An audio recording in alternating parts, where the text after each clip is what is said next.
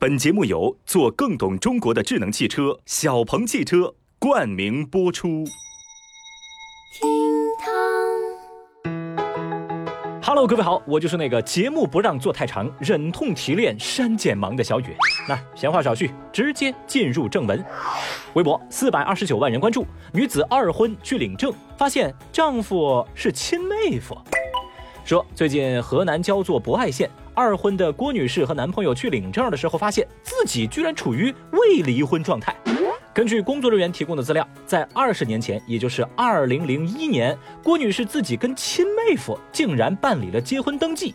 关键，郭女士自己是完全不知情，她就疑惑呀：我零一年怎么跟亲妹夫结的婚呢？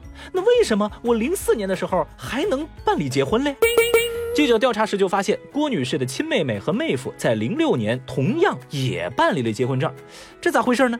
当郭女士找到亲妹妹的时候，对方情绪十分的激动，直接骂人离开了现场。你找谁呀？而找到当地村委会工作人员，对方解释说，郭女士亲妹妹的公公以前就在村委会任职，可能啊，当时是他开具了婚姻登记的相关证明。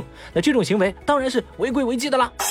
说到这儿，可能很多朋友对这家人的关系还有点乱啊，竟一时之间好像还没听懂。那我们简单梳理一下时间线和人物关系。首先，郭女士她是姐姐，郭女士的妹妹我们就简称为妹妹。至于郭女士的妹夫，嗯，我们就简称他是 B 男子，好吧？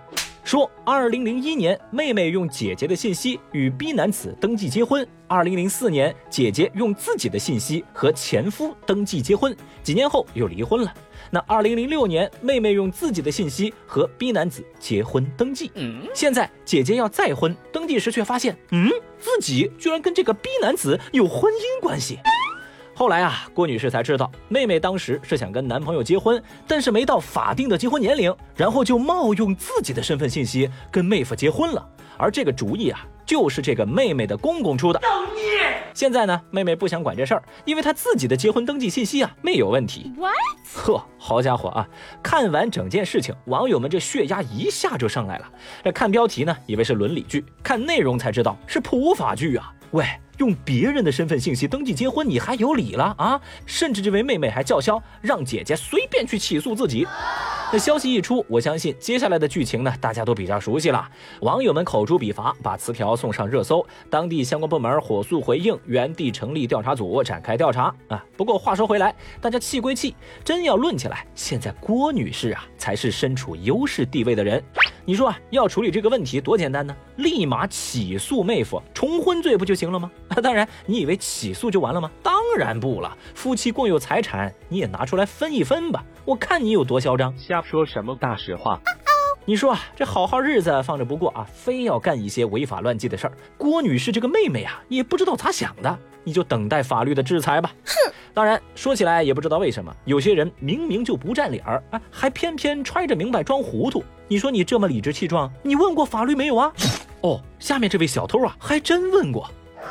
微博一百四十四万人关注，盗窃嫌疑人自学刑法并做笔记。近日，在重庆警方破获的一起盗窃案件当中，民警发现嫌疑人啊在家里竟然学起了刑法。民警在现场发现了一本刑法学讲义，哈，没错，就是罗翔老师出的那本书。哦，而且呢，书里头还有不少地方做了标注跟笔记。一问啊，这嫌疑人吴某就说啊，书确实是自己买来学习的，目的是为了方便自己盗窃。现场民警还向吴某提了几个书当中的问题，结果啊，这吴某全答对了。目前前三名盗窃嫌疑人因涉嫌盗窃罪被公安机关依法刑事拘留，而案件还在进一步的办理当中。嘿嘿，该说不说，这事儿啊，让小雨是小刀拉屁股，真是开了眼。你说这小偷学刑法是为了方便自己盗窃，可还行啊？依我看啊，确实很行，都不用警察科普，法官宣判了，这犯罪情节量刑啥的，那小偷自己都门清啊。建议呢，直接走快速通道，别耽误孩子在里头过年啊。对此，有网友就表示说：“这个吴某是不是偶尔还上 B 站看视频课？”啊？” oh, no. 有人也评论说：“这个吴某真名应该叫张三吧。”同时，前来围观的网友们也忍不住感叹：“这家伙真行，这日子呀有盼头。”这个世界太疯狂了。那说起来也是啊，能把知己知彼的战术玩成知法犯法的剧情，那也是没谁了。那行。卷吧啊，你就硬卷。试想，当狱友们还在睡觉，他已经偷偷起床看书，加油，悄悄学习刑法，然后惊艳所有人。讲真，说起惊艳，小鹏 P7 才是真的惊艳。NEDC 七百零六公里超长续航，带来更多体验，全场景语音，能导航，能聊天，还能讲笑话，旅途从此乐逍遥。购车至高享两万权益礼包，首付低至一成起，或享三十六期免息金融方案。你就说惊不惊艳？我信你个鬼！你这个糟老头子坏得很，算得真准。啊，对了，同样惊艳的还有咱们国乒队员，微博一千二百四十六万人关注，世乒赛场地打出反种族歧视字样。日前，在美国休斯敦的世乒赛男单八分之一决赛之上，中国选手梁靖昆对阵英格兰选手皮切福特。比赛中，对手向裁判示意要求休息，就吃了队友递过来的一根香蕉补充体力。正在此时，看台上突然有观众用英语对着中国运动员梁靖昆大喊“黄香蕉，黄香蕉，yellow banana，yellow banana，yellow”。表面上看呢，这股起哄声是在说皮切福德吃香蕉，但是在英语的俚语当中，香蕉也因其颜色有着侮辱黄种人的含义。结合这名男子起哄的现场情况来看，他的实际意思其实就是针对梁靖昆进行种族主义的侮辱。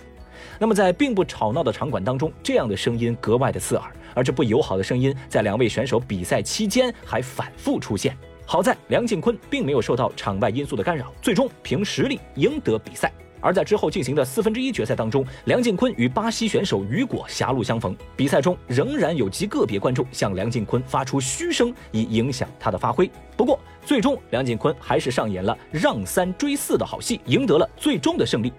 当获胜之时，梁靖昆手握球拍，仰天怒吼，在现场经久不断的欢呼声中，他和教练紧紧相拥。在场外不利因素的影响之下，也在对手强大的攻势之下，那这样的胜利自然是来之不易。而微博网友们看了之后，也不禁感慨：比赛让人掉泪，而民族的力量坚不可摧。中国运动员是在用实力击碎那些杂音。而赛场上的杂音呢，也让不少球迷更加能够体悟到中国选手在海外作战的不易。之后，国际乒联官方以及多位高级别负责人接连发声表示，坚决反对任何形式的种族主义。而赛场之上，我们的运动员没有当场对那些杂音做出回应。我想，他们显然非常清楚，作为运动员，在竞技场上，那是用实力说话，用胜利回击质疑，才是最好的方式。最后呢，我们再来简单报个盘。